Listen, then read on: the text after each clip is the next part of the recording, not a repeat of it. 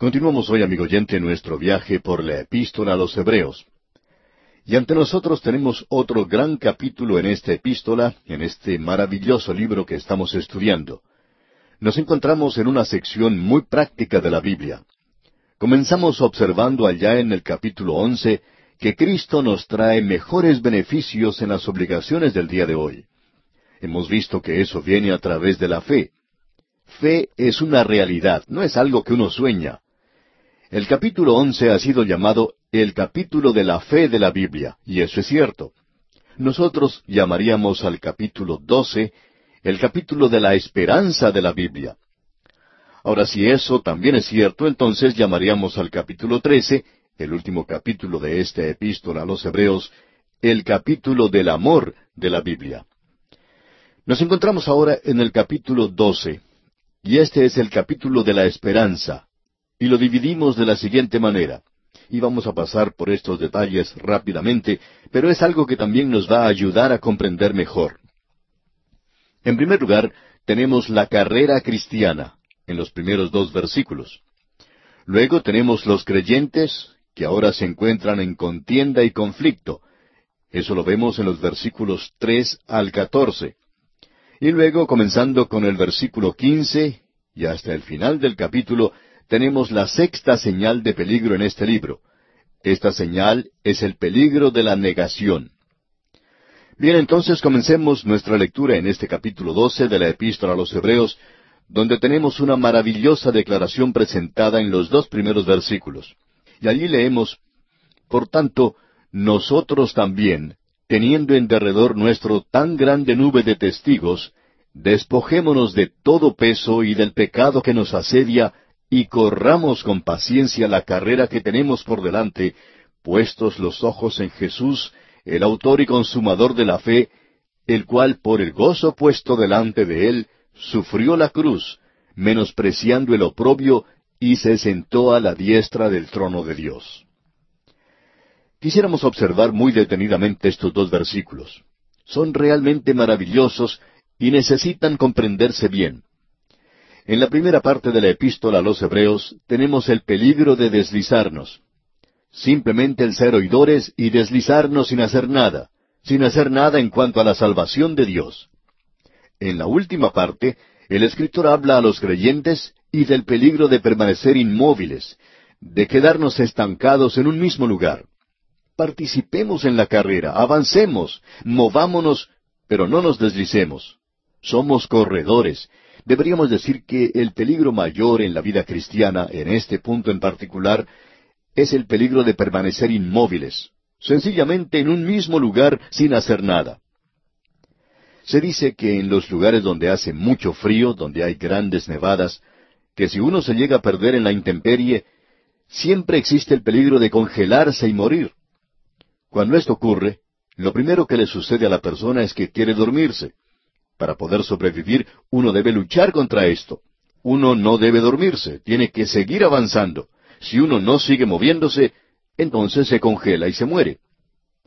Ahora nosotros diríamos que ese es el gran peligro de los creyentes hoy, el peligro de no hacer absolutamente nada, de dormirse. Diríamos que esto es mucho más peligroso que el peligro de deslizarse, o de ser nada más que oidores. Eso es bastante malo. Pero lo que tenemos aquí es algo verdaderamente trágico, el de permanecer siempre en el mismo lugar donde uno está. Quizá ya hemos contado la historia de un vaquero que había ido a una reunión hace mucho tiempo. Allí estaba una anciana vestida muy a la moda de aquel día, y ella se levantó para dar su testimonio y dijo, El Señor llenó mi copa hace veinte años. Nada ha entrado allí, ni tampoco nada ha salido. Y este vaquero que se encontraba en la parte de atrás de aquel lugar dijo, Esa copa tiene que estar llena de renacuajos ahora. Y creemos que esa es la condición de muchos creyentes en el presente, amigo oyente. Ellos están diciendo, el Señor ha llenado mi copa. Pero esta no está rebosando, siempre permanece igual. Así es que estamos de acuerdo con este hombre que hay muchos renacuajos en las copas de estas personas que se están jactando de esta manera en el presente. Por tanto, se nos dice que debemos avanzar, debemos vivir por la fe. ¿Por qué? Bueno, en primer lugar debemos decir que por tanto, es otra de esas pequeñas frases o palabras que unen este capítulo con lo que ha sido dicho anteriormente, y eso es lo que sucede aquí. Dice, por tanto, nosotros también, teniendo en derredor nuestro tan grande nube de testigos. Por mucho tiempo pensábamos que esos testigos de que se habla aquí eran los santos que se mencionan en el Antiguo Testamento, y muchos de ellos son mencionados en el capítulo once de esta epístola. Es como si estuvieran sentados en las tribunas observándonos a nosotros correr en esta carrera de la vida. Bueno, hablando francamente, pensaríamos que no hay ninguna otra cosa que pueda ser más aburrida para ellos que observarnos a nosotros correr esta carrera cristiana aquí. Esto debido a la forma en que corremos algunos de nosotros. Pero en realidad no quiere decir eso. Y aunque esto no se aplica realmente a lo que enseña este capítulo, quisiéramos mencionar una historia que es algo sentimental y que creemos enseña algo. Escuche usted. Había un director técnico de un equipo de fútbol, quien, según la persona que contaba la historia, tenía un jugador que era famoso por dos cosas. La primera de ellas era que se destacaba por su fidelidad en las prácticas del equipo. Él era el primero en salir al campo y el último en partir pero nunca llegó a formar parte del equipo principal. Él no era lo suficientemente bueno como para ocupar ese puesto.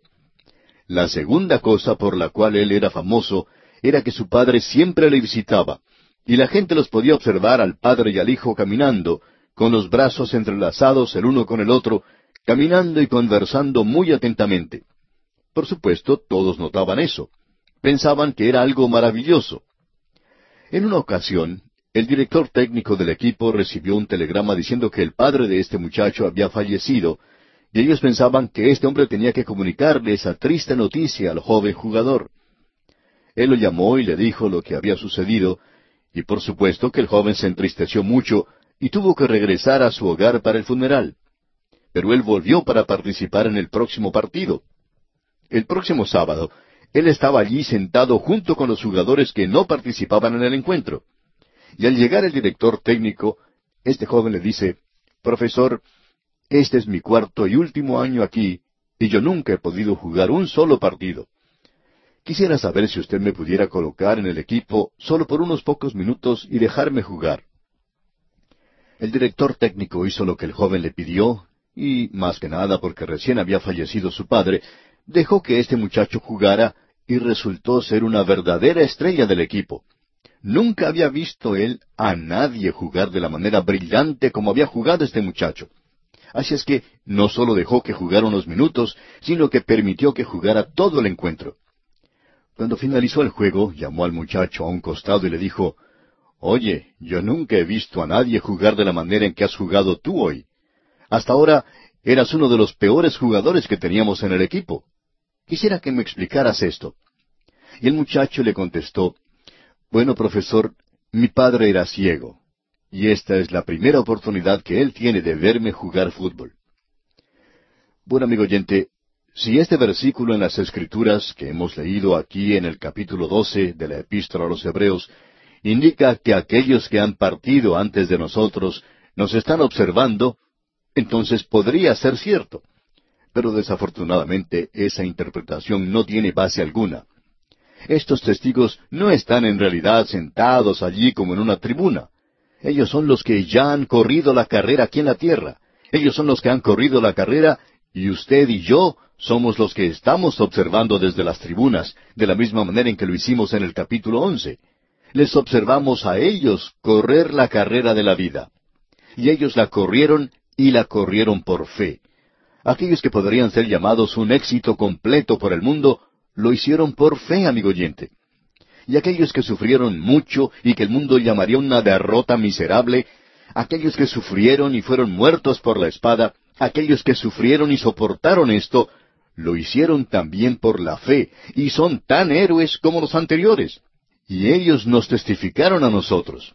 Nosotros los estamos observando a ellos, y los hemos podido ver al marchar ellos a través del capítulo once. Estamos seguros que usted podría recorrer las páginas del Antiguo Testamento y encontrar muchos más, porque el escritor dijo que le faltaba el tiempo para mencionarlos a todos. Había muchos allí. Ellos nos testificaron y nos animan a nosotros a correr por fe, a vivir por la fe.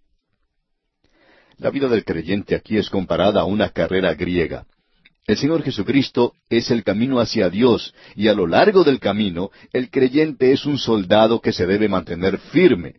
Como creyente él debe andar, pero como atleta él tiene que correr la carrera y un día nosotros vamos a volar, amigo oyente, y eso ocurrirá en el rapto de la iglesia. Nosotros vamos a viajar a través del espacio hacia la nueva Jerusalén. Ahora aquí se nos dice, nosotros también, teniendo en derredor nuestro tan grande nube de testigos, despojémonos de todo peso. Aquí no tenemos una señal de peligro, sino que tenemos un desafío. Despojémonos de todo peso y del pecado que nos asedia, y corramos con paciencia la carrera que tenemos por delante.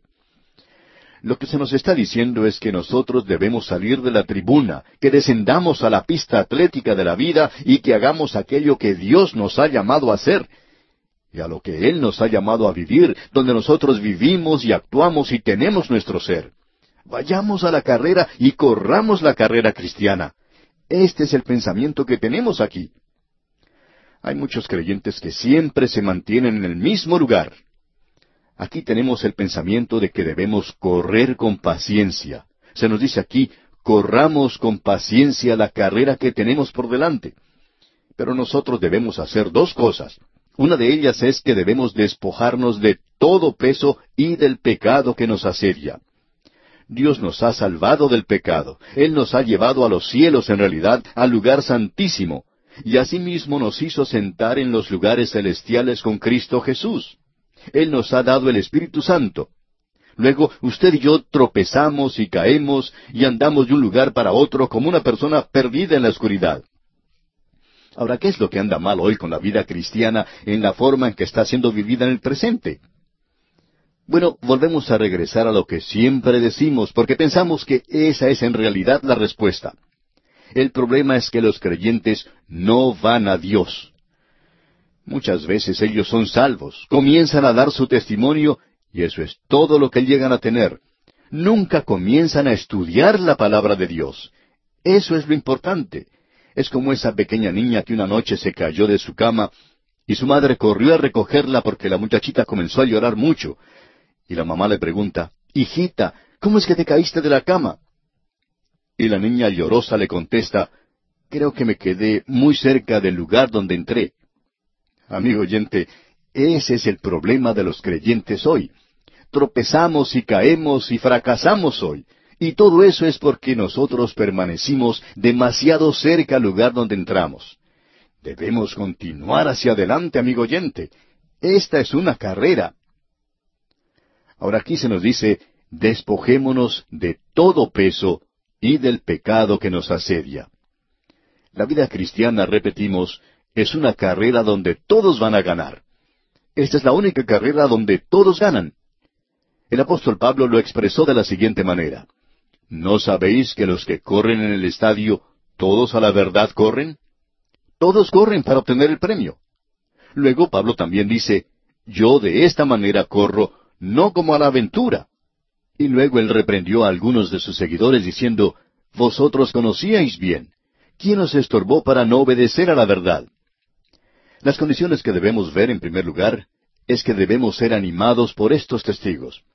Ellos no son sencillamente espectadores, sino que ellos están testificándole a usted mismo, amigo oyente. Ellos están animándole a usted. Ellos están tratando de animarle a usted a que corra esa vida cristiana. Abraham nos podría decir a usted y a mí, sigan adelante, sigan por la fe. Moisés nos está diciendo esto a usted y a mí, sigan adelante por la fe. Daniel nos dice, sigan adelante por la fe. Ahora aquí tenemos dos condiciones. Despojémonos. Eso es lo primero y es algo negativo. Despojémonos de todo peso y del pecado que nos asedia. ¿Qué es lo que quiere decir con esto de despojarnos de todo peso? Bueno, es sencillamente lo siguiente. Todo peso es algo que no se necesita en una carrera. Es algo que, por supuesto, no es esencial no debemos estar usando peso.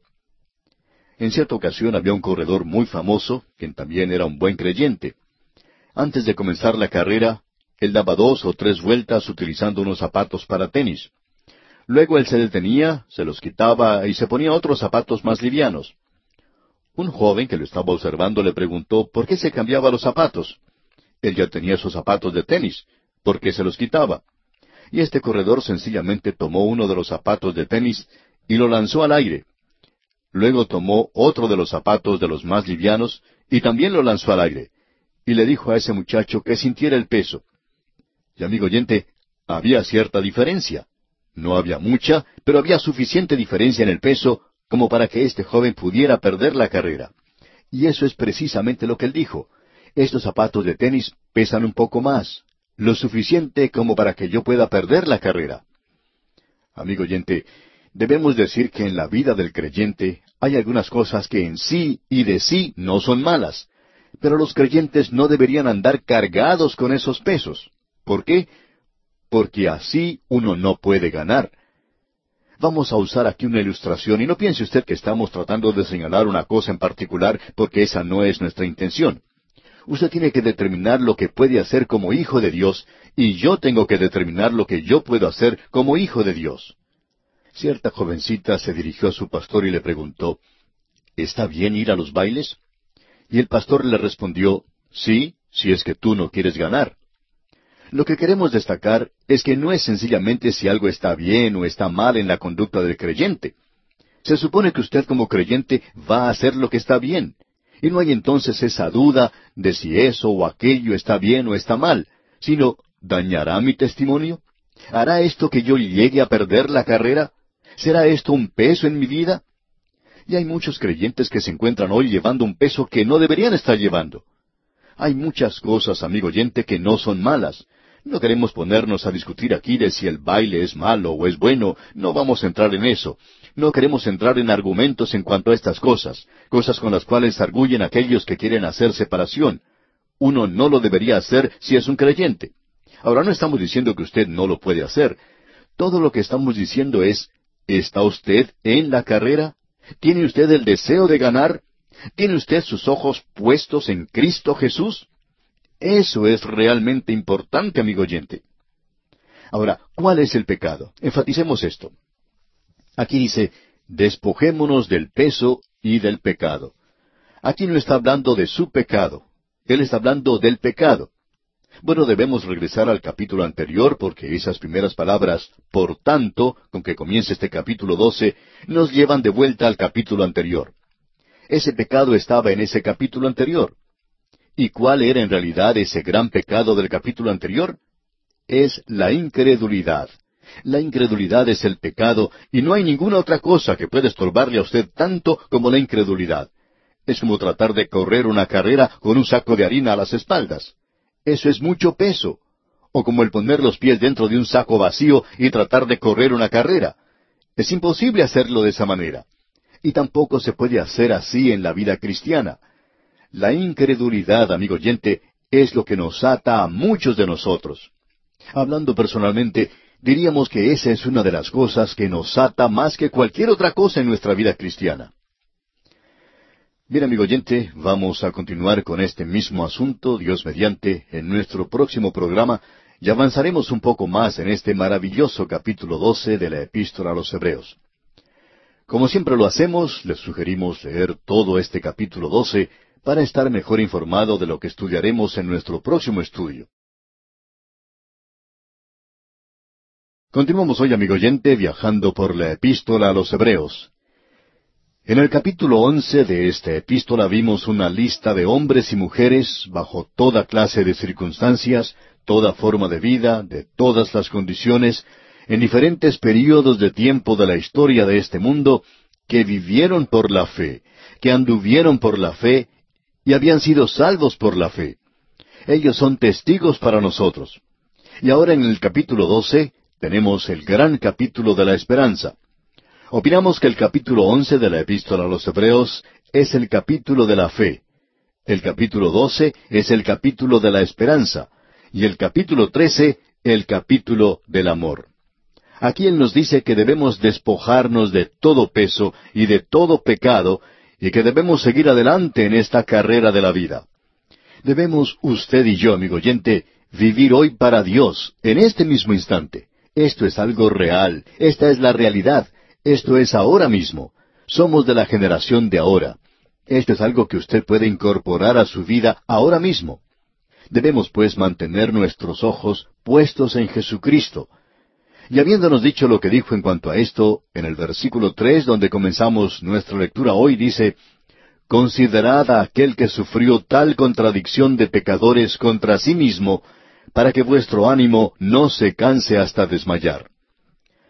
En el programa anterior dirigimos nuestra atención al hecho de que las palabras paciencia y sufrir aquí son lo mismo. Así es que los problemas y los sufrimientos por lo general producen paciencia. Pero aquí somos llamados a considerar al Señor y a sufrir. Más adelante vamos a decir algo en cuanto a esta sección en particular, pero diremos ahora lo siguiente.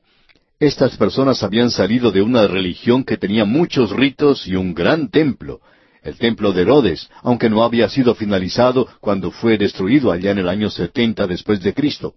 Era algo muy hermoso y causaba admiración y reverencia, y allí tenían lugar grandes ritos. Al principio habían sido ritos dados por Dios, pero para esta época ya había sido corrompido y prostituido en gran manera. Y si a uno le gusta la religión, entonces esta gente la tenía. Ahora ellos están abandonando todo esto y ya no pasan más a través de la religión. Ellos han llegado ahora a considerar al Señor Jesucristo, y Él lo es todo. Él es el templo, Él es el rito, Él es el cristianismo, Él es todo. Y allí tenemos una simplicidad en cuanto a todo esto. En nuestro próximo programa, Dios mediante, vamos a hablar en cuanto a esta simplicidad o sencillez que se escucha en cuanto al Señor Jesucristo hoy.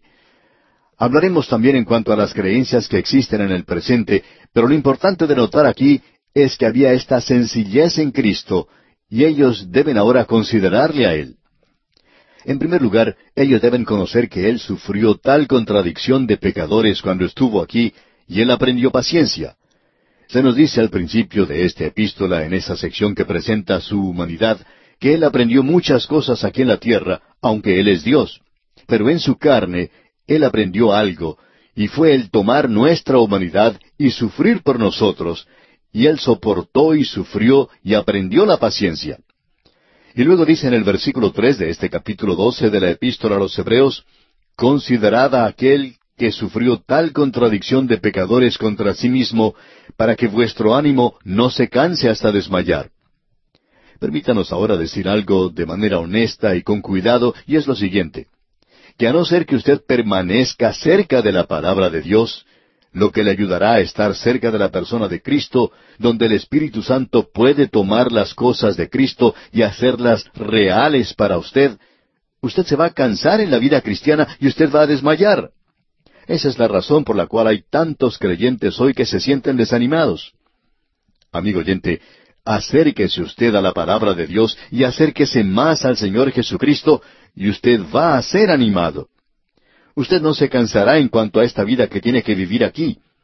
Estamos viviendo en los mejores días que haya existido. Y en el versículo cuatro leemos, porque aún no habéis resistido hasta la sangre combatiendo contra el pecado. Esto sencillamente quiere decir que en esa época el templo aún no había sido destruido. Es decir, en el momento de escribir esta epístola aún no había sido destruido el templo y la persecución vendría de parte de los gentiles, del imperio romano, y esto aún no había tenido lugar contra los creyentes. Por eso es que Él les dice, porque aún no habéis resistido hasta la sangre. Y el templo, como dijimos, no había sido destruido hasta el momento de escribirse esta carta. Lo que Él les está diciendo ahora es que, aun cuando ellos están teniendo sus problemas y dificultades, la única cosa que pueden encontrar para la debilidad y el abatimiento y el tropezar y el fracaso y su desilusión es considerarle a Él, considerar a Cristo, Pon tus ojos en Cristo, tan lleno de gracia y amor, y lo terrenal sin valor será a la luz del glorioso Señor.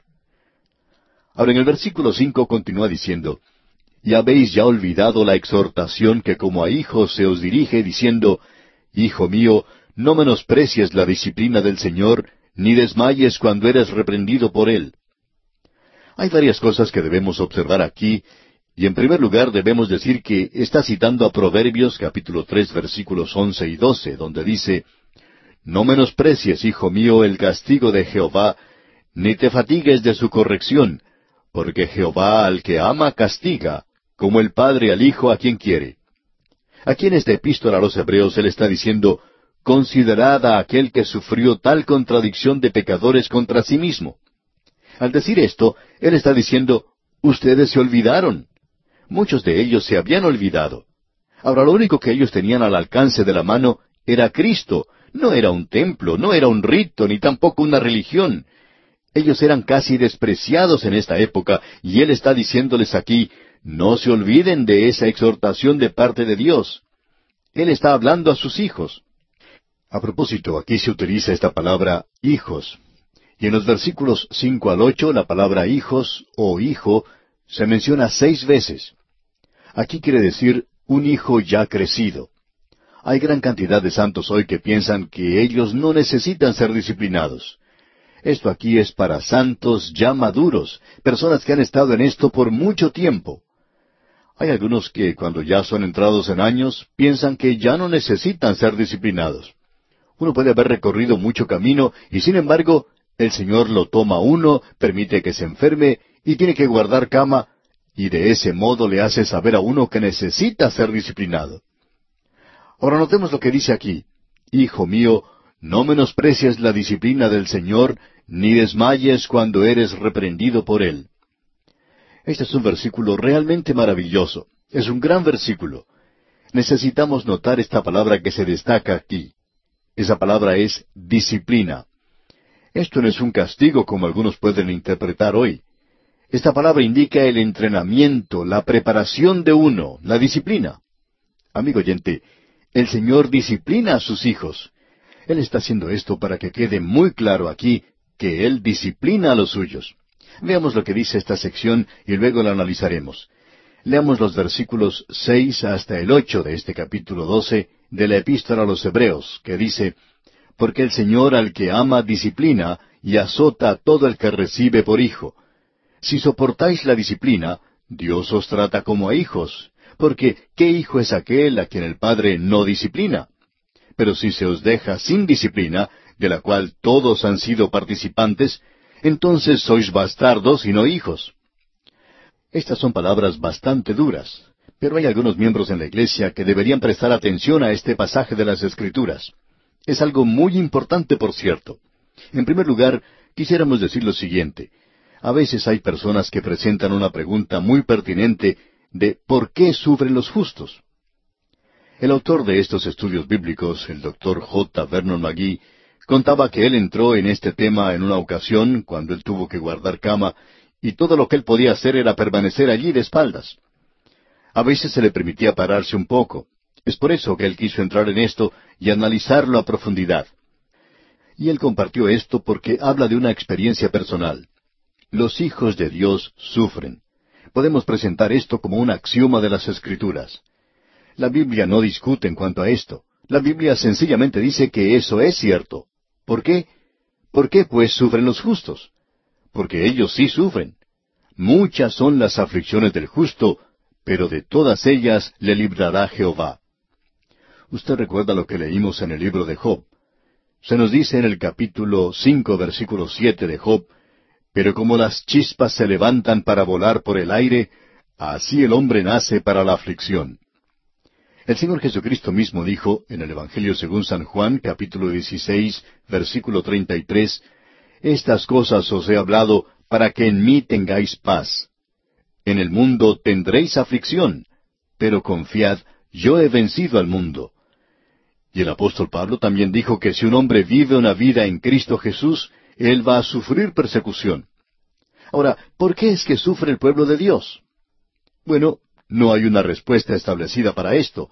No hay ningún versículo en las Escrituras que conteste esto. Las Escrituras presentan por lo menos siete razones por las cuales los hijos de Dios sufren. Y vamos a mencionarlas y esperamos poder considerarlas todas hoy porque creemos que son importantes. En primer lugar, permítanos decir que nosotros como hijos de Dios hoy, y como hijos maduros, sufrimos. Y muchos de nosotros sufrimos por nuestra propia insensatez, francamente, y por nuestro propio pecado. En la primera epístola del apóstol Pedro, capítulo dos, versículo veinte, leemos, Pues, ¿qué gloria es si pecando sois abofeteados y lo soportáis? Esto nos indica que uno no ha alcanzado el blanco, uno no ha podido lograr el objetivo. Y lo soportáis, dice. Él está diciendo que eso no tiene ningún valor, porque muchas veces usted y yo sufrimos porque nos hemos comportado de manera insensata. Muchas personas se lanzan a la aventura comercial, al mundo de los negocios, sin saber lo que están haciendo y luego salen perdiendo mucho dinero. Y no solo la persona que invierte el dinero sale perdiendo, sino que toda su familia sufre también. Él sufre y ellos sufren porque esta persona todo lo que hizo fue obrar insensatamente. A veces nos comportamos así en otras áreas de nuestra vida también. Un hombre confesaba que él había obrado insensatamente. Él dijo que él y su señora no se estaban llevando muy bien y que en su oficina trabajaba una mujer bastante atractiva que le mostraba bastante simpatía y que ella estaba trabajando una tarde y a él también le tocó trabajar. Y este hombre de pronto llamó a su esposa y le dijo que tenía que trabajar hasta tarde pero lo que él estaba pensando era que sería bueno salir a cenar con esta otra mujer. Él decía que no hicieron ninguna otra cosa sino ir a un restaurante a comer. El problema es que allí lo vio otra persona que a su vez llamó a la esposa de este hombre. Ahora, aunque él no hizo nada malo, solamente llevó a esta otra mujer al restaurante, eso le causó serios problemas. Él había actuado insensatamente. Y hay muchos que tienen que sufrir a causa de sus insensateces. Ahora, la segunda razón es que sufrimos por tomar una posición a favor de la verdad y la justicia. Amigo oyente, si usted se mantiene firme por la verdadera justicia, usted va a sufrir. ¿Cuántas personas pueden testificar en cuanto a esto hoy? Eso lo podemos ver allá en la primera epístola del apóstol Pedro, capítulo tres, versículo catorce, donde dice, Mas también si alguna cosa padecéis por causa de la justicia, bienaventurados sois. Por tanto, no os amedrentéis por temor de ellos, ni os conturbéis. Así es que esta es otra de las razones por la cual los santos sufren hoy. Ellos han tomado una posición justa, lo hacen de forma deliberada, lo hacen por Dios. Ahora en esto también es posible cometer alguna insensatez. Por ejemplo, cierto hombre contaba que donde él trabajaba, todo el mundo era su enemigo porque él se había mantenido firme por Dios. Bueno, sucede que otro de los dirigentes de ese lugar donde este hombre trabajaba contó algo en cuanto a él. Y sucede que ese hombre estaba tratando de enseñar y argumentar con toda la gente allí mientras los demás estaban trabajando. Él comenzaba a hablarle a otra persona cuando esa persona estaba ocupada. Ese no es el lugar para testificar, amigo oyente. Lo único que uno logra hacer con eso es convertirse en un fastidio para los demás y hacer realmente enemigos. Él no estaba sufriendo en realidad por haber tomado una posición por la verdadera justicia. Era una persona que estaba obrando en forma insensata. Eso era todo. Amigo oyente, usted puede tomar una posición hoy por lo que es justo y verdadero y sin hacer algo insensato, y usted va a sufrir por eso. Ahora, la tercera razón es que uno puede sufrir por algún pecado en la vida. El apóstol Pablo nos dice que si nosotros nos juzgamos a nosotros mismos, entonces no seremos juzgados. Pero si usted no trata de arreglar ese pecado en su vida, y si usted es un hijo de Dios, entonces Dios le juzgará. Él tratará de arreglar las cosas. La cuarta razón que tenemos es que uno puede sufrir por pecados pasados en la vida. El apóstol Pablo, una vez más, escribiendo a los Gálatas, dice en el capítulo seis, versículos siete y ocho, No os engañéis, Dios no puede ser burlado pues todo lo que el hombre sembrare, eso también segará. Porque el que siembra para su carne, de la carne segará corrupción, mas el que siembra para el Espíritu, del Espíritu segará vida eterna. Él está hablando aquí a los creyentes. La mejor ilustración que tenemos en cuanto a esto, creemos, es la de un señor que, después de haber tenido una reunión con sus amigos, fueron a un lugar para tomar unos refrescos. Este hombre pidió sencillamente un vaso de soda. Los demás comenzaron a burlarse de él, y él entonces les dijo lo siguiente, que él había sido un borracho y se había convertido, y dijo, Cuando el Señor me dio un nuevo corazón, Él no me dio un estómago nuevo. Y él estaba sufriendo a causa de ese pecado que había cometido antes. Así es que tenemos allí otra razón. Existe una quinta razón, y esta es una razón muy elevada, y la podemos encontrar en el libro de Job. Job estaba sufriendo porque estaba demostrando a Satanás y al mundo de los demonios y a los ángeles de los cielos que él no era una persona salariada, que no todos los hombres tienen un precio, y que él amaba a Dios por sí mismo solamente. Esperamos nunca tener que estar en ese lugar. Luego tenemos la sexta razón. Ya la hemos mencionado anteriormente. La vimos en el capítulo once de esta epístola a los hebreos que estamos estudiando. Algunos demostraron su fe y ganaron grandes batallas. Algunos fueron librados de la espada, pero también dice que algunos fueron muertos. Uno puede pensar en los hugonotes franceses, por ejemplo. Ellos salieron a la batalla sabiendo muy bien que iban a sufrir la muerte, pero fueron a la batalla cantando, Si Dios es por nosotros, ¿quién contra nosotros? Ellos sufrieron por su fe. Luego llegamos a la séptima y última razón, y eso es lo que tenemos aquí en el versículo seis de este capítulo doce de la Epístola a los Hebreos, y que dice, Porque el Señor al que ama disciplina, y azota a todo el que recibe por hijo. Esto es algo diferente. Aquí se habla de la enseñanza que recibe el hijo, de la disciplina. Eso no es un castigo. Un juez castiga. Un padre disciplina y lo hace en amor. El castigo es para mantener la ley. Dios usa la disciplina para demostrar cuánto nos ama. Él lo dice muy claramente. Usted no es un hijo legítimo si usted no es disciplinado por Dios. Hay muchas personas que dicen, ah, pero ¿por qué permite Dios que eso me suceda a mí? Debe ser que yo no soy un creyente. Amigo oyente, la verdad es que esa es una prueba de que usted es un hijo de Dios cuando usted sufre. Es algo severo y duele mucho, y eso es lo que él dice aquí en el versículo once de este capítulo doce de la Epístola a los Hebreos. Escuche usted. Es verdad que ninguna disciplina al presente parece ser causa de gozo, sino de tristeza, pero después da fruto apacible de justicia a los que en ella han sido ejercitados. Ya vamos a hablar en cuanto a esto más adelante. Es como aquel muchachito al que su padre iba a castigar y le dice, Hijo, esto me va a doler más a mí que lo que te dolerá a ti. Y el muchacho le contesta, Sí, papá, pero no en el mismo lugar.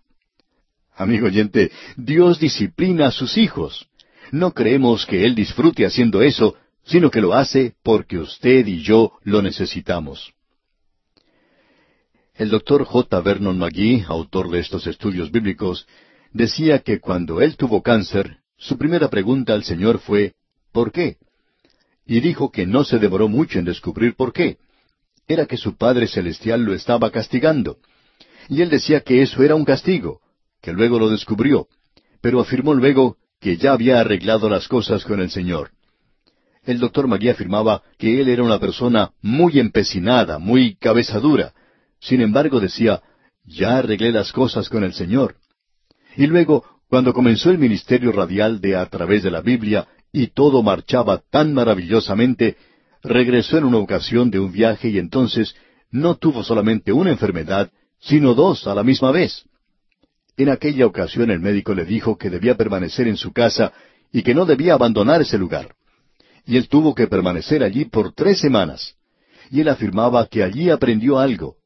Pero no me juzgaba Dios esta vez, decía, porque yo cuidé que mis cuentas estuvieran al día con Dios. Y siempre arreglaba él las cuentas al final de cada día. Pero todavía permanecía bastante empecinado como lo era antes. Así es que tenía que ir a él y confesarle mi pecado, decía. Y creí que estaba en la voluntad de Dios. Así es que en esa oportunidad continuaba el doctor Magui, fui al Señor y le dije, Señor, ¿por qué permites que esto me suceda a mí? Yo quiero continuar con este programa, pero aquí estoy en la cama. Y él decía que el Señor le contestó, Tú eres mi hijo, y yo soy tu padre, y hay muchas cosas que todavía tú no conoces, muchas lecciones que aún no has aprendido. Quizá pienses que este ministerio tuyo es algo completamente esencial y que yo no puedo obrar sin ti. Pero después de todo, ¿Cómo fue que yo pude hacer las cosas antes de que tú llegaras a este mundo? Y en vista de esto, el doctor Magui tuvo que cancelar muchas conferencias, aunque hubiera querido asistir a ellas.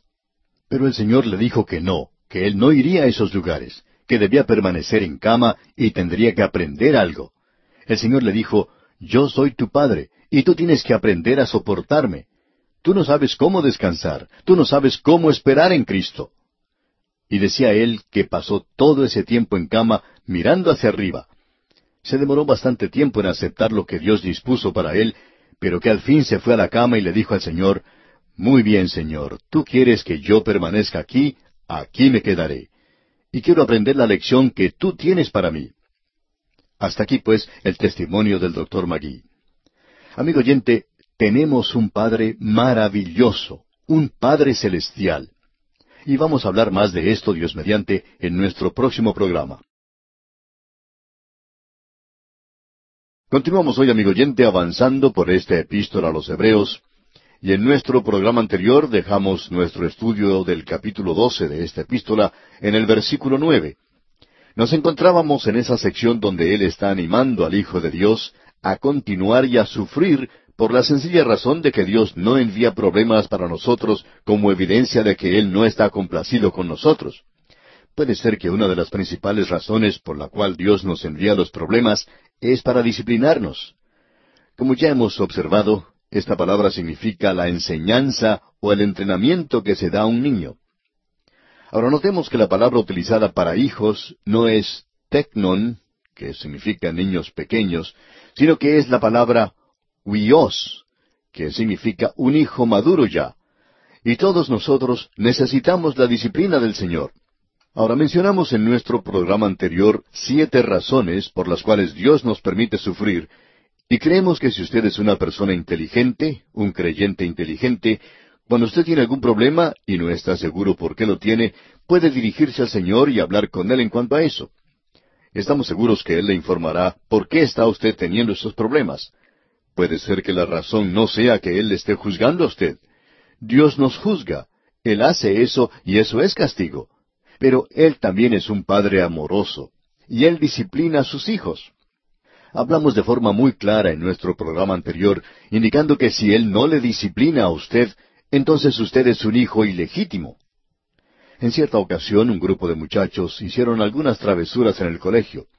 El padre de uno de ellos se dirigió al colegio para arreglar el asunto con su hijo. Cuando este padre llegó a la escuela, había allí cientos de muchachos. ¿Y sabe usted a quién estaba buscando él? Él estaba buscando a su propio hijo, a quien él amaba. Y él tomó a su hijo y lo disciplinó. Él no se molestó en disciplinar a los otros cientos de muchachos que estaban allí porque no eran sus hijos. Y si lo hubieran sido, hubieran sido ilegítimos pero él disciplinó al muchacho que era su propio hijo y a quien él amaba. Y hoy nuestro Padre Celestial es quien nos disciplina. Es importante que los hijos de Dios sepamos esto. Nos ayuda a sufrir. Luego él continúa diciendo en el versículo nueve de este capítulo doce de la Epístola a los Hebreos, Por otra parte, tuvimos a nuestros padres terrenales que nos disciplinaban y los venerábamos. ¿por qué no obedeceremos mucho mejor al Padre de los Espíritus y viviremos?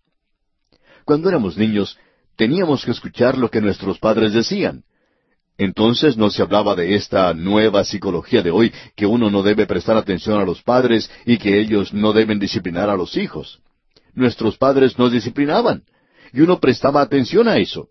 Y aquí Él nos está diciendo que si nosotros prestábamos atención a lo que nuestros padres terrenales nos decían, ¿por qué no obedeceremos mucho mejor al Padre de los Espíritus y viviremos?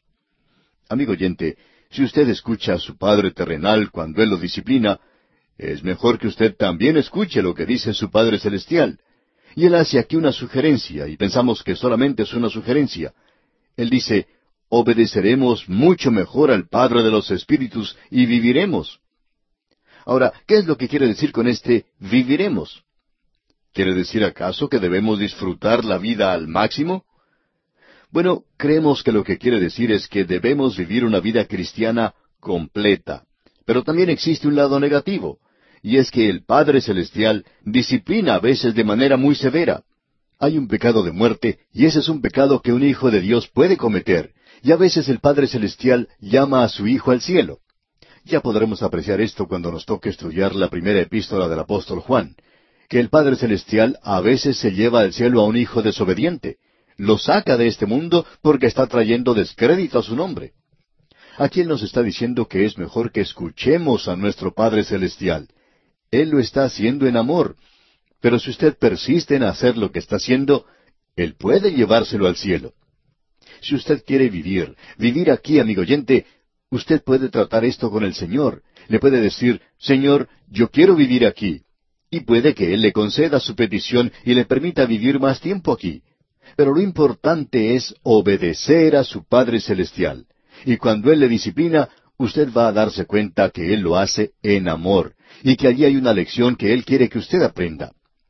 Ahora el versículo diez dice, Y aquellos, o sea, refiriéndose a los padres terrenales, ciertamente por pocos días nos disciplinaban como a ellos les parecía, pero éste, para lo que nos es provechoso, para que participemos de su santidad.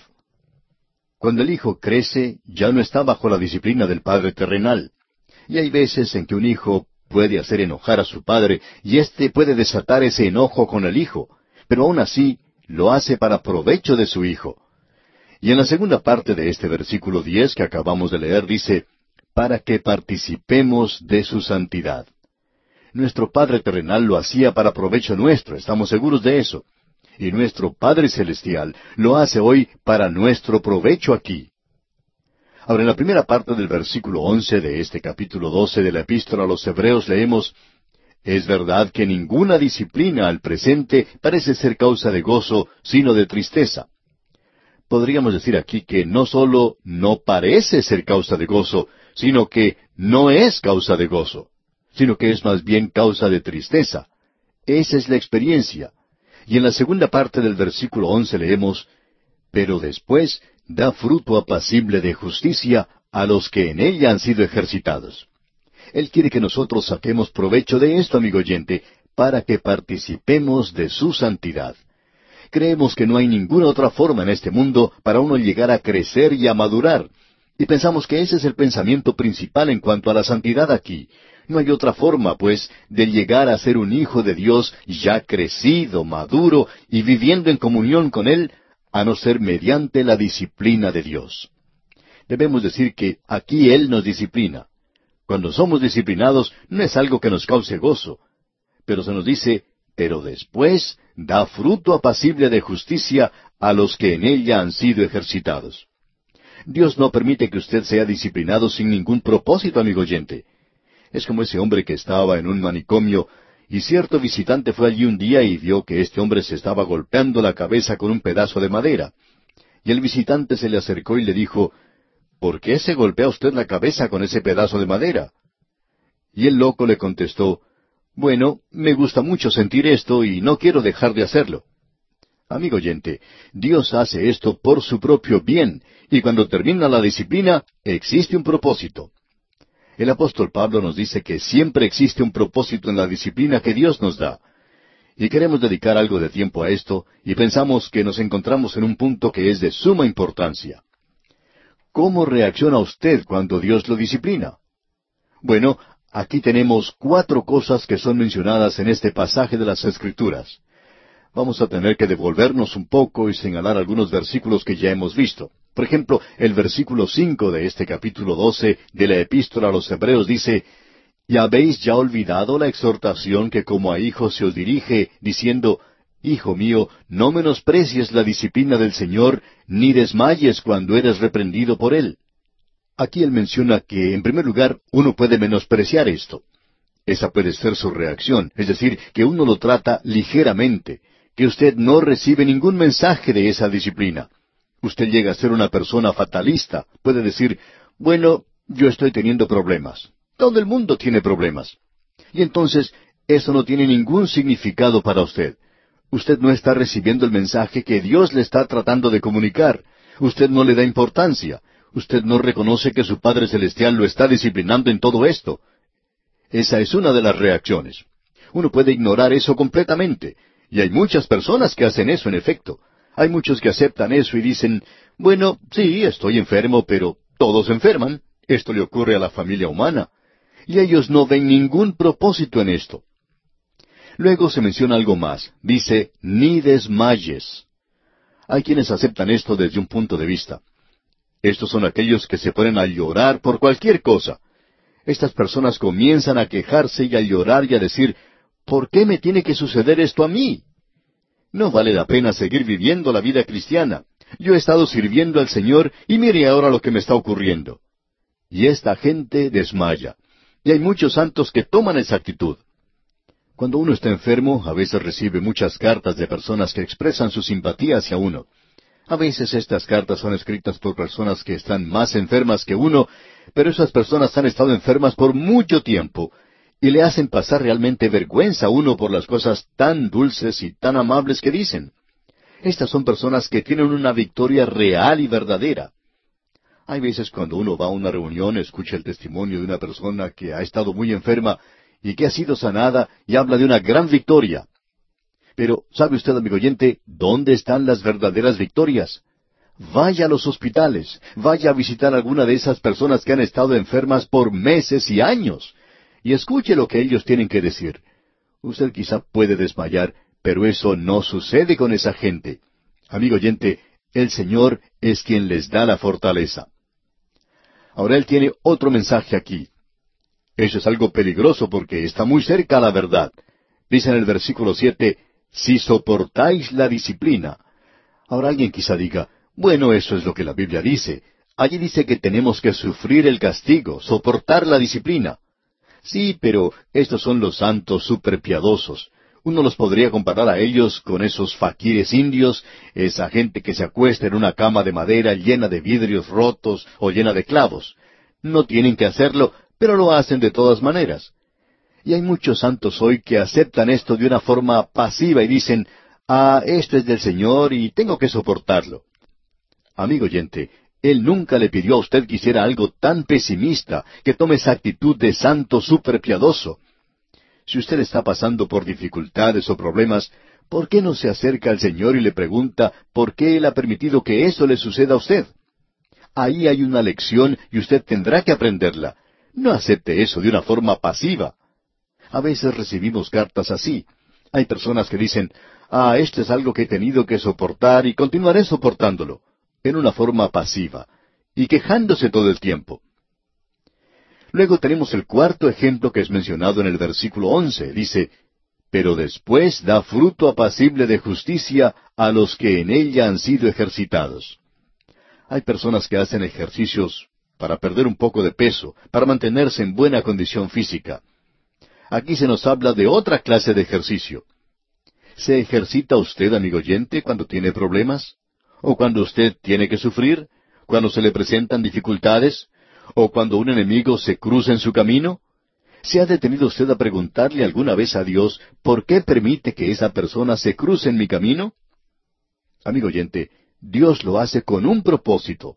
Dios hace todas estas cosas con un propósito. Lo que debemos hacer es ser ejercitados por medio de estas cosas.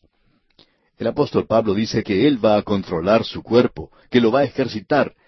Él no quería ir a la presencia de Dios algún día y ser desaprobado.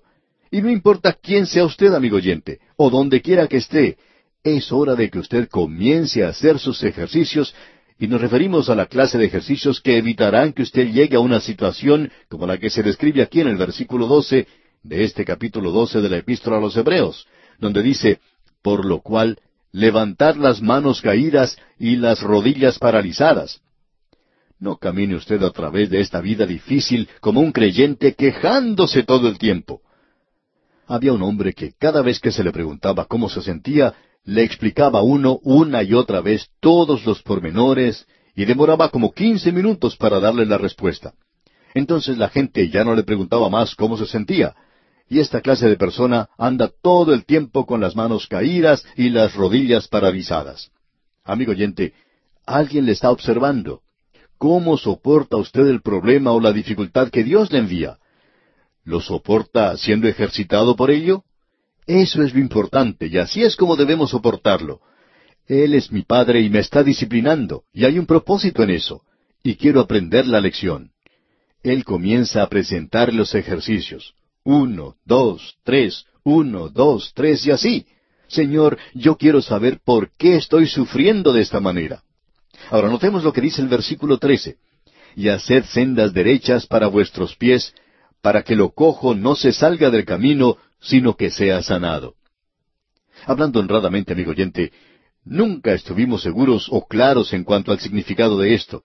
Haced sendas derechas para vuestros pies. ¿Tiene uno que andar en caminos derechos para que los santos más débiles sigan las pisadas de uno? ¿O tiene uno que andar por sendas derechas para que uno no se acostumbre a andar cojeando a través de la vida? Y hay muchos creyentes cojos en el presente. Ellos se quejan, critican y no están testificando para Dios. Aparecen ser super santos, muy piadosos.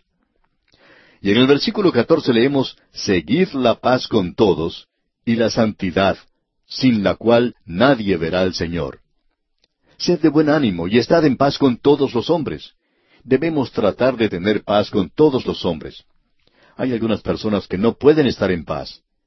En la epístola a los Romanos, capítulo 12, versículo 18, el apóstol Pablo dice, Si es posible, en cuanto dependa de vosotros, estad en paz con todos los hombres. Es decir, con todos los hombres creyentes. Esta puede ser una carrera de campo traviesa. Y muchos de nosotros estamos corriendo en esta vida cristiana del presente. Y luego dice, y la santidad sin la cual nadie verá al Señor. Ahora, si esto significara que nosotros tenemos que producir santidad, pues entonces abandonaríamos ahora mismo porque no tenemos ninguna. Pero amigo oyente, la paz que tenemos a través de la sangre de Cristo, siendo justificados por la fe, tenemos paz para con Dios. Y si tenemos santidad, esa ha sido hecha por Él. La justicia, Él es mi justicia. Y si llego ante la presencia de Dios, será solamente porque Cristo murió por mí. Y eso nos da ánimo, amigo oyente. Eso me anima a mí a salir y correr esta carrera cristiana.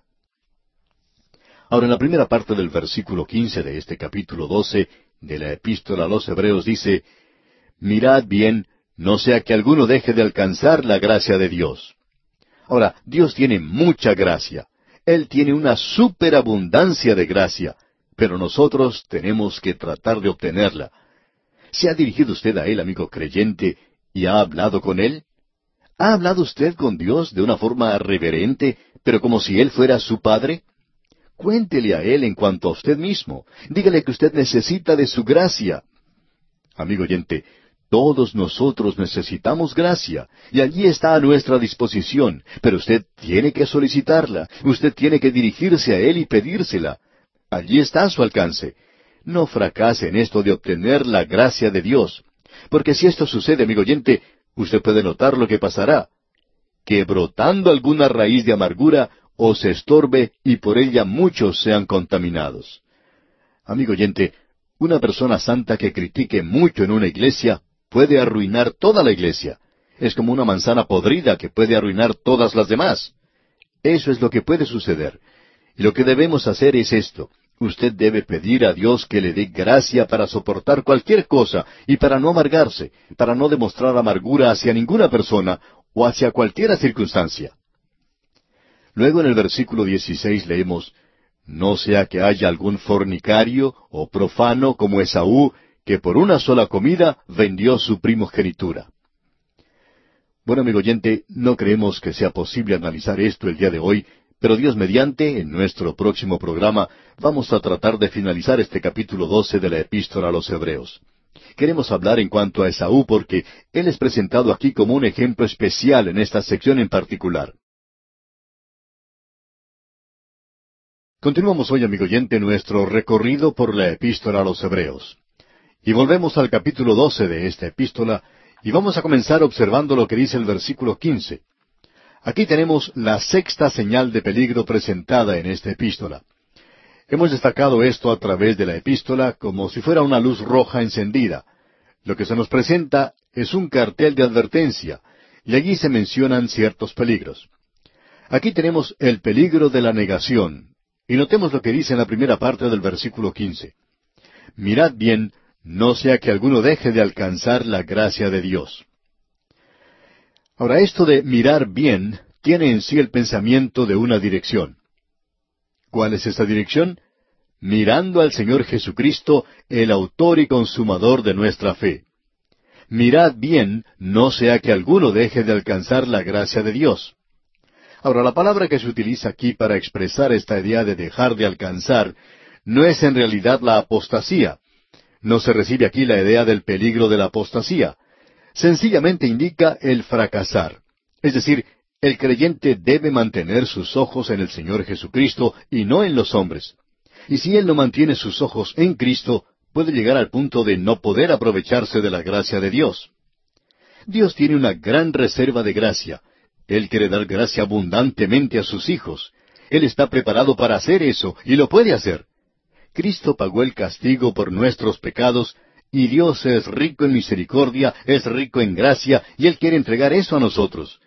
Pero el problema que existe es que muchos de nosotros no nos aprovechamos de eso. Estamos hablando aquí de algo real, algo que le permite a usted ir a Dios y lograrlo. Y eso es la gloria de todo esto. Ese es el mensaje, pues, de esta epístola a los hebreos. Luego sigue diciendo que si uno no hace eso, existe un peligro.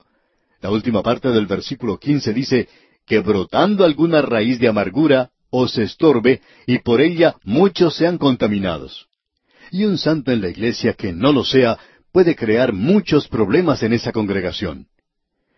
El versículo 16 de este capítulo 12 de la epístola a los Hebreos dice, No sea que haya algún fornicario o profano como Esaú, que por una sola comida vendió su primogenitura. Creemos que la fornicación mencionada aquí es algo espiritual. Existe el peligro de volverse de Dios hacia las cosas de la carne, y eso puede ser cualquier cosa de la carne. En cuanto le tocaba a Esaú, él vendió su primogenitura, esa primogenitura espiritual que le favorecía tanto. Eso indicaba que podría estar en el linaje que llevaba al Mesías, y que él podría haber sido un sacerdote de la familia de Abraham. Pero a él no le interesaba eso. Ahora, cuando aquí dice que él era un profano, eso no indica que él estaba maldiciendo en todo momento. En realidad, eso no tiene ninguna referencia a ser profano en ese sentido. La palabra profano viene de dos palabras, vanas, que indica templo, y pro, que indica a favor o en contra. Y aparentemente aquí indica contra, y quiere decir contra Dios. Indica que él es una persona impía. Esaú no vio ninguna necesidad de reconocer a Dios o de tener alguna relación con Él, o ningún sentido de responsabilidad. Así es que él despreció su primogenitura y él pensó que eso no tenía ningún valor. Estaba hasta dispuesto a cambiar eso por un plato de sopa. Hay muchas personas que han vendido su alma. Hay algunas que las vendieron por una botella de licor. Pensamos que eso es lo peor. Hay otros que nos imaginamos la venden hoy por las drogas. Algunos venden su alma por el sexo, otros por la deshonestidad. Y de eso es de lo que está hablando aquí. Existe un peligro porque, como hijo de Dios, usted o bien va hacia adelante o bien cae hacia atrás, como se nos dice aquí. Usted no se va a quedar siempre en el mismo lugar. Ahora, en el versículo 17 de este capítulo 12 de la epístola a los Hebreos dice, Porque ya sabéis que aún después, deseando heredar la bendición, fue desechado, y no hubo oportunidad para el arrepentimiento, aunque la procuró con lágrimas. No conocemos ningún otro pasaje de las Escrituras que haya sido más malentendido que el que tenemos ante nosotros. Da la impresión de que este pobre Saúl quería arrepentirse y que Dios no aceptó su arrepentimiento. Bueno, debemos reconocer aquí que él está diciendo algo que es completamente diferente. Esaú despreció su primogenitura, pero luego él descubrió que con esa primogenitura iba una herencia, que él heredaría el doble de cualquier otro hijo de Abraham, y en eso estaba interesado Esaú. Era algo físico. Su arrepentimiento es demostrado por el derramamiento de lágrimas. Y cuando dice aquí, aunque la procuró con lágrimas, indica que él se lamentaba mucho, Creemos que lo podemos ilustrar de la siguiente manera. Cierto ladrón fue aprendido, fue arrestado por la policía, y el ladrón comenzó a llorar y a decir que lo sentía mucho. Pero amigo oyente, él no sentía mucho el ser un ladrón, él sentía mucho el haber sido atrapado. Eso era lo que sucedía. Así es que Esaú no se estaba arrepintiendo porque él quisiera regresar a Dios y quisiera algo espiritual. No, amigo oyente, sino porque él había perdido algo, por eso es que él lloraba, y este es el pensamiento de esta porción. Él está en realidad en contra de Dios. Veamos lo que dicen ahora los versículos 18 al 21 de este capítulo 12 de la epístola a los Hebreos. Porque no os habéis acercado al monte que se podía palpar y que ardía en fuego, a la oscuridad, a las tinieblas y a la tempestad, al sonido de la trompeta y a la voz que hablaba, la cual los que la oyeron rogaron que no se les hablase más, porque no podían soportar lo que se ordenaba. Si aún una bestia tocare el monte, será apedreada o pasada con dardo. Y tan terrible era lo que se veía, que Moisés dijo, Estoy espantado y temblando. Hemos leído estos versículos juntos, porque aquí se está hablando en cuanto al monte Sinaí. Aquí él está hablando de cuando se le dio la ley a Moisés en el monte Sinaí. Él estaba hablando aquí del antiguo pacto. Lo que él está diciendo aquí, y pensamos que es algo bastante obvio, es sencillamente lo siguiente. Esta gente a la cual él estaba escribiendo, y debemos mantener eso siempre delante de nosotros, eran hebreos. Estos eran hebreos que se habían vuelto a Cristo, es decir, habían aceptado a Cristo. Nuevamente debemos recordar que en la iglesia primitiva, en el día de Pentecostés, esos tres mil que fueron salvos no eran gentiles, eran judíos. Y la iglesia primitiva por esos primeros años, hasta cuando Pablo y Bernabé y otros misioneros comenzaron a salir, era un ciento por ciento judío. Luego los gentiles comenzaron a salir, o sea, comenzaron a ser salvos. El escritor entonces está dirigiéndose a estos judíos. Muchos de esos judíos en Jerusalén que se habían vuelto a Cristo descubrieron que habían tenido grandes pérdidas. Ellos estaban acostumbrados a ir al templo. Ellos estaban acostumbrados a escuchar cuando se leía la ley. Pero ahora ellos han dejado eso. Ahora ya no pueden escuchar la ley ni tampoco pueden ir al templo. Ya no forman parte de ese sistema. Y debemos decir que ellos se sentían como si se hubieran quedado por fuera. Y ahora se les dice, y creemos que el apóstol Pablo les está diciendo a ellos, ustedes vienen a un monte ahora que es diferente al monte Sinaí, y ustedes no quieren regresar a eso. El monte Sinaí fue un lugar donde se dio la ley y donde tres mil personas murieron. Usted puede leer eso allá en el capítulo treinta y dos del libro de Éxodo, donde se presenta la ley.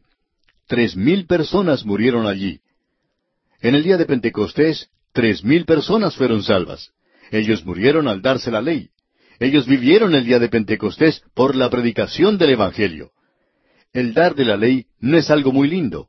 Hubo el sonido de la trompeta, hubo un terremoto, hubo truenos y relámpagos, y la gente estaba muy asustada. Ellos le dijeron a Moisés que él subiera. Y a la gente se le dijo que retrocediera y que no se acercara más. Queremos decir que algunos de ellos se acercaron demasiado. Y el apóstol Pablo dice, ustedes no quieren volver a ese sistema. Aún hoy hay personas que quieren regresar a ese sistema, y algunos hasta son gentiles. Y él dice aquí que nosotros hemos dejado ese sistema y nos hemos alejado de esto. Nos hemos apartado completamente de esto. En cierta ocasión, una dama se acercó para conversar con el pastor y era una persona muy hermosa en muchas maneras. Pero el pastor pensaba que ella era una de esas mujercillas de las cuales habla el apóstol Pablo. Dice, estas siempre están aprendiendo y nunca pueden llegar al conocimiento de la verdad. Esta persona, pues, de la cual estamos hablando, pertenecía a una familia bastante adinerada. Ella iba a todas las fiestas y cócteles de la gente rica y compartía en sus pecados. Pero aún así, ella quería continuar asistiendo a las clases bíblicas.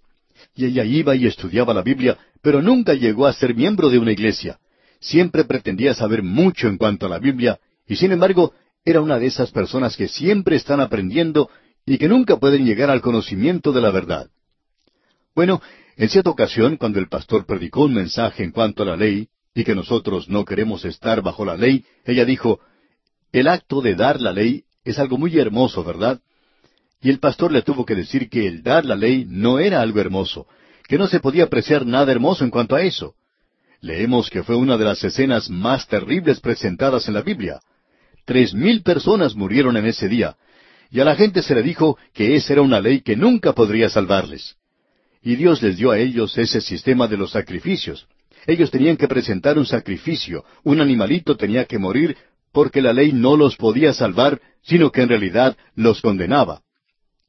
Ahora aquí tenemos a personas en aquel día que estaban acostumbradas a ir al templo. Les gustaba pasar a través de esos ritos en ese lugar. Pero ahora ya no hay nada por lo cual ir allá, ya no hay ceremonia ni sacrificio. Pero Él les está diciendo que ellos en realidad tienen algo. En el versículo 22 leemos, sino que os habéis acercado al monte de Sión, a la ciudad del Dios vivo, Jerusalén la celestial, a la compañía de muchos millares de ángeles. Ahora él está hablando a Israel. El monte Sión era el lugar de David. Él tenía un palacio en ese lugar. David fue sepultado allí. En realidad pensamos que sus huesos tienen que estar allí. Ese era su lugar favorito. Pero él está diciendo esto a los creyentes judíos. Había muchos en Jerusalén que aún iban a la fiesta. Y él les dice, ellos no les permitirán a ustedes ir al monte Sión, pero ustedes tienen un monte Sión, la ciudad del Dios vivo, Jerusalén la celestial. Ustedes han sido dejados afuera por ahora. La persecución los había sacado, pero Él les está diciendo que ellos están teniendo una Jerusalén celestial. Amigo oyente, creemos que esto es algo realmente maravilloso. El monte Sión es la ciudad celestial, es la ciudad del Dios vivo, es la Jerusalén celestial. En el libro de Apocalipsis se le llama la Nueva Jerusalén. Algún día nosotros vamos a cambiarnos de casa. Y si usted quiere saber la dirección donde nosotros vamos a estar, se la podemos dar. Ahora no podemos darle el nombre de la calle ni el número de la casa, pero nuestra dirección va a estar allí, en la Nueva Jerusalén. Y ese es el lugar donde iremos nosotros. Esa es nuestra ciudad para hoy. Tenemos algo mucho mejor en Cristo. Luego él dice en este versículo, a la compañía de muchos millares de ángeles. Ya hemos declarado esto una vez y mantenemos lo que dijimos antes, que el ministerio de los ángeles no está relacionado con la iglesia. Pero nosotros vamos a ir a la Nueva Jerusalén algún día, y vemos en el libro de Apocalipsis que se desarrolla allí una gran escena de adoración y es algo fantástico. Juan lo vio. Juan dijo que allí habría una gran compañía de inteligencias creadas y miles de millares. Luego él miró a su alrededor y dijo, bueno, yo no vi esa otra multitud allí, esa cantidad de muchos millares de ángeles. Ellos son las inteligencias de Dios llamadas ángeles. Nosotros nunca hemos podido ver a un ángel. A veces nos preguntamos en cuanto a ellos, y vamos a llegar algún día a la Nueva Jerusalén y vamos a unirnos a esa gran escena de adoración. Nosotros vamos a poder adorar al Cordero y todas las inteligencias creadas estarán allí. Una de las cosas que nos gustaría hacer es conversar con ellos. A mí me gustaría saber lo que tienen que decir. ¿No le gustaría a usted saberlo también, amigo oyente? Yo nunca tuve el privilegio de hacerlo aquí en la tierra. Cuando alguna persona dice que tuvo un sueño y que un ángel le habló, sería bueno que pensara en lo que comió la noche anterior porque tal vez eso puede explicar la presencia de ese ángel. Usted nunca ha podido ver a un ángel hoy, amigo oyente. Puede pensar que lo vio, pero no ha sido así. Pero ya vamos a llegar a ese lugar algún día. Ahora el versículo 23 de este capítulo 12 de la epístola a los Hebreos que estamos estudiando dice, A la congregación de los primogénitos que están inscritos en los cielos, a Dios el juez de todos, a los espíritus de los justos hechos perfectos. Estos primogénitos que se mencionan aquí son aquellos que han nacido de nuevo. Aquí se está hablando de la iglesia en el momento del rapto. Ellos serán arrebatados en ese lugar y sus nombres están inscritos en los cielos. A Dios el juez de todos. Cuando yo llegue a la presencia del juez, ya hay alguien que ha pagado mi castigo por mis pecados y todo eso ya se habrá arreglado. Luego se menciona los espíritus de los justos hechos perfectos. Esto no quiere decir completo o perfecto como podríamos pensar nosotros. Se refiere más bien a los santos del Antiguo Testamento. Ahora que Cristo ha muerto, la salvación de ellos ha sido hecha completa.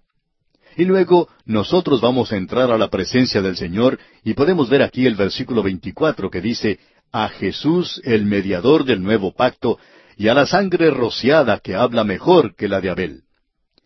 Él no va a tronar desde el monte Sinaí. Aun cuando Él estuvo aquí, Él se sentó en la montaña y presentó la ley para su reino.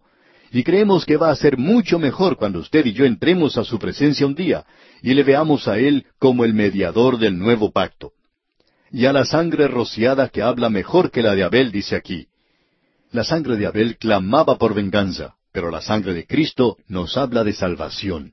Esto nos hace pensar en lo que dice el versículo tres de este mismo capítulo doce de la Epístola a los Hebreos, que dice Considerad a aquel que sufrió tal contradicción de pecadores contra sí mismo.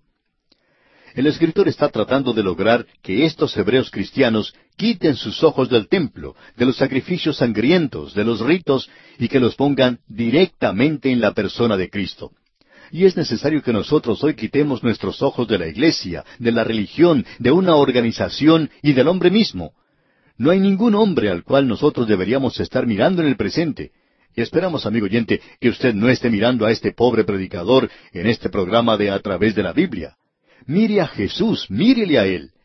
Lo que tenemos aquí es tan sencillo. Ese templo con toda su gloria y esplendor estaba pasando y también iba a ser destruido. Ahora ellos se encuentran bajo algo nuevo. Alguien ha dicho, esta es la sencillez de nuestra fe. Y nosotros estamos de acuerdo con eso. Existe cierto peligro en el simplificar demasiado algo bajo los métodos presentes que se utilizan hoy. Pero nosotros creemos que la fe, más nada, es igual a la salvación. La fe sola puede salvar. Pero nosotros tenemos hoy una epidemia de creedores.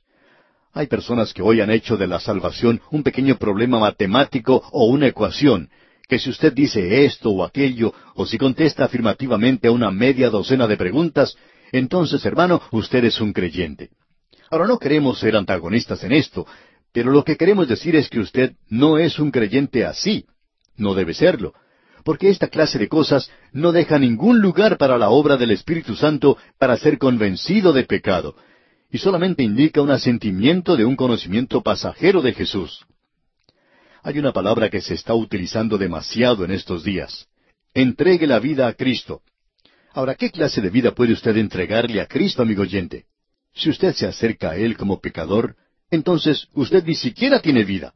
Usted está muerto en delitos y pecados. Él es quien dijo, he venido para que tengan vida. Así es que usted no tiene que entregar una vida. Él entregó su vida por usted. Él murió por usted. Usted está muerto en delitos y pecados, y Él tiene una vida que ofrecerle a usted. Y Él dijo en el Evangelio según San Juan, capítulo diez, versículo diez, He venido para que tengan vida y para que la tengan en abundancia. Hay algunas personas que dicen que debemos entregar nuestro corazón a Jesús. Amigo oyente, ¿Qué piensa usted que Él quiere hacer con ese corazón inmundo que le podemos dar? De seguro que usted ha escuchado lo que Él dijo. Del corazón salen las cosas más inmundas que uno puede imaginar. Usted puede leer la lista que Él dio. ¿Piensa usted que Él quiere ese corazón inmundo suyo? No, amigo oyente, usted no tiene que dar su corazón a Él. Él dice, yo les daré un nuevo corazón. Yo quiero darles una nueva vida. Y nosotros necesitamos hoy convencernos del pecado, de que nosotros somos pecadores. A veces esa idea de ofrecer salvación hoy se presenta de una manera demasiado alegre. El evangelista lo puede presentar de una manera tan dulce y hermosa. No vemos a la gente llorando en el presente, y creemos que debemos enfatizar eso, debemos darle mucho énfasis a la palabra de Dios. Bien, amigo oyente, nuestro tiempo ha concluido ya. Continuaremos Dios mediante en nuestro próximo programa y esperamos finalizar este capítulo. Volvemos hoy, amigo oyente, a nuestro estudio de la epístola a los Hebreos. Estamos en el capítulo 12, estamos ya al final.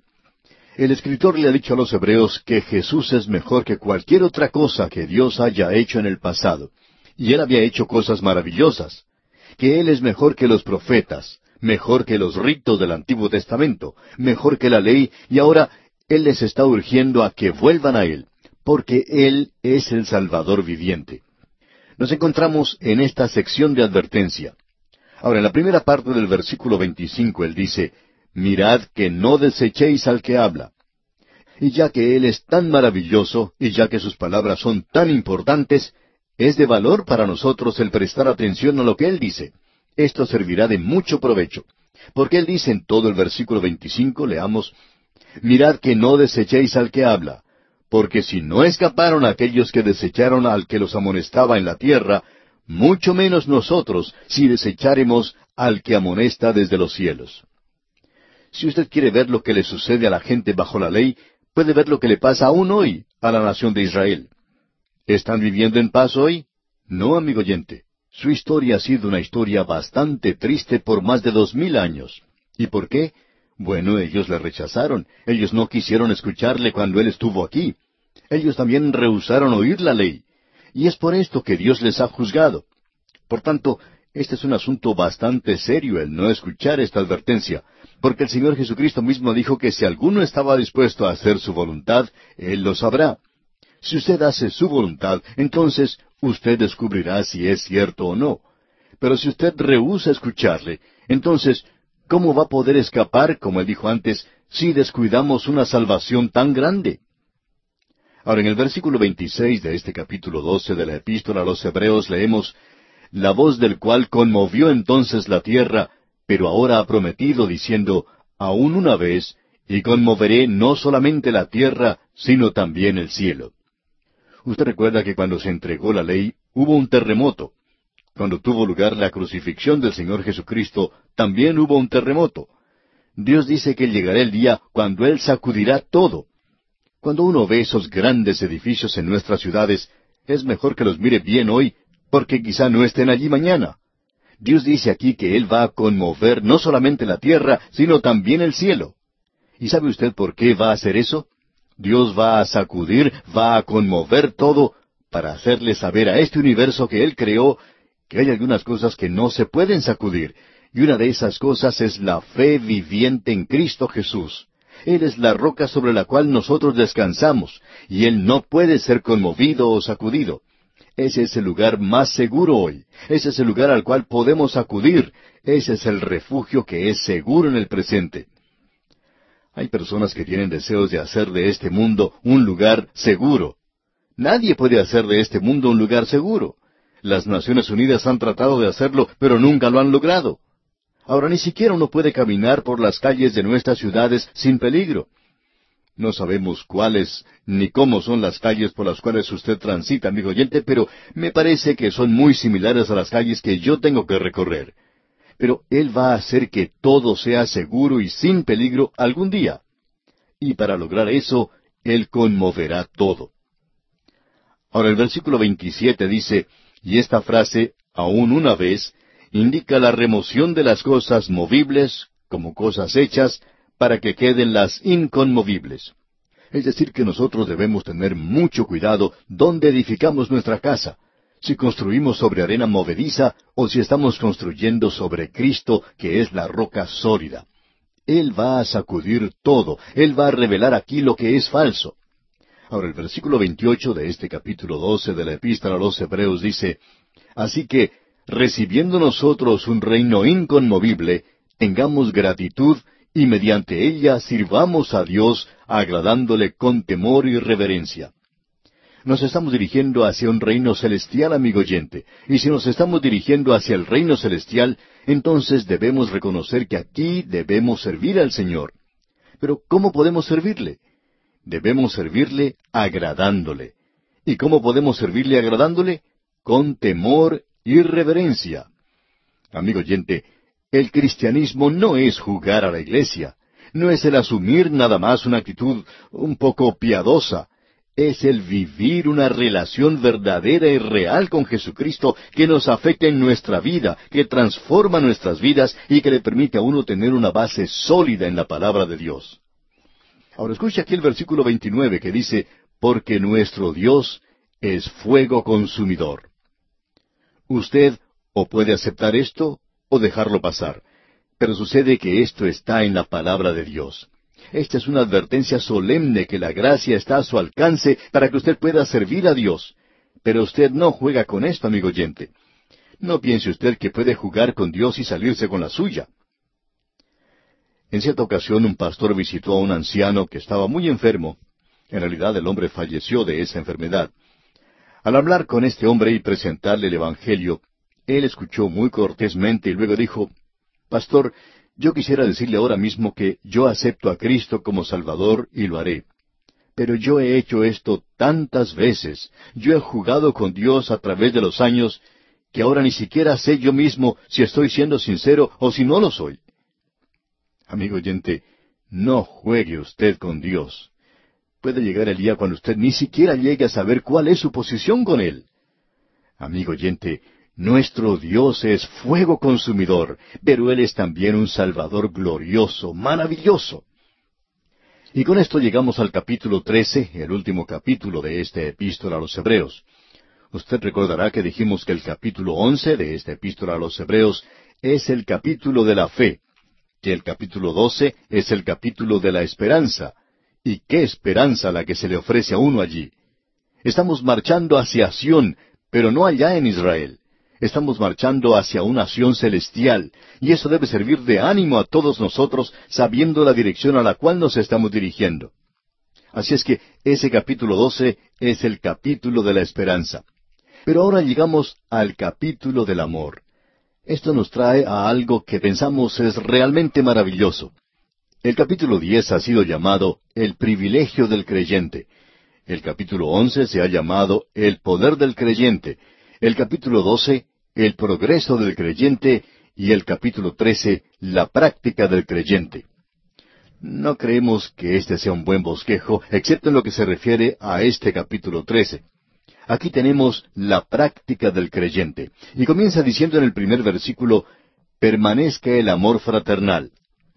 Esto aquí no quiere decir que los creyentes deben amar como hermanos, sino que deben amar porque son hermanos. Y si usted es un hijo de Dios, amigo oyente, entonces usted es mi hermano. A nosotros nos llegan muchas cartas de nuestros oyentes, y hay personas que preguntan si se leen todas esas cartas. Bueno, así es, amigo oyente. No hay ninguna carta que nos llegue que se quede sin leer. Y hay personas que nos escriben diciendo que son de diferentes países, que son de diferentes razas, pero todos nosotros los que hemos recibido al Señor Jesucristo como Salvador somos hermanos. El color de nuestra piel o nuestra nacionalidad no hace ninguna diferencia.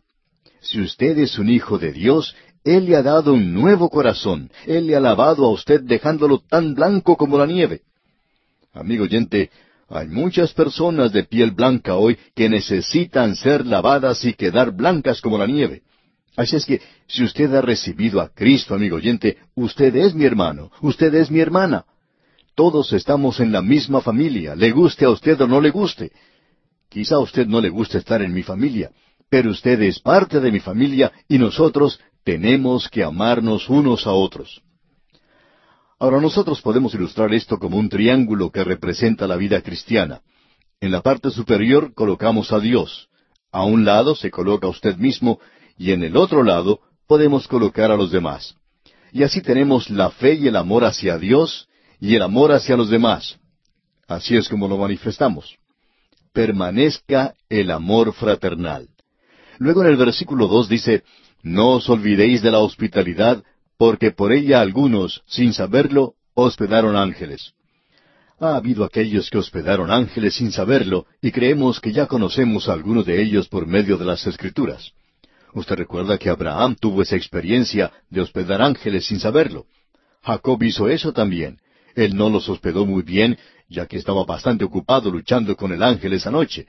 Y usted recuerda que un ángel también le apareció a José. Así es que muchos hospedaron ángeles sin saberlo. Ahora debemos tener cuidado. Nuestro amor debe ser ejercitado con juicio. Pero también debemos recordar y reconocer que hay muchas personas a nuestro alrededor a los cuales podemos servirles de ayuda. Podemos extender nuestro amor hacia ellos y podemos llegar a conocer a personas maravillosas de esa manera.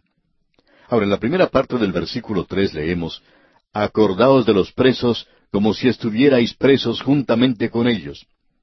El apóstol Pablo estaba preso, así es que él sabía mucho de eso. Recordemos a aquellos que necesitan y que están pasando por problemas. Demostremos amor a aquellos que tienen necesidad. Amigo oyente, la iglesia es el cuerpo. Cuando un miembro sufre, todos sufren.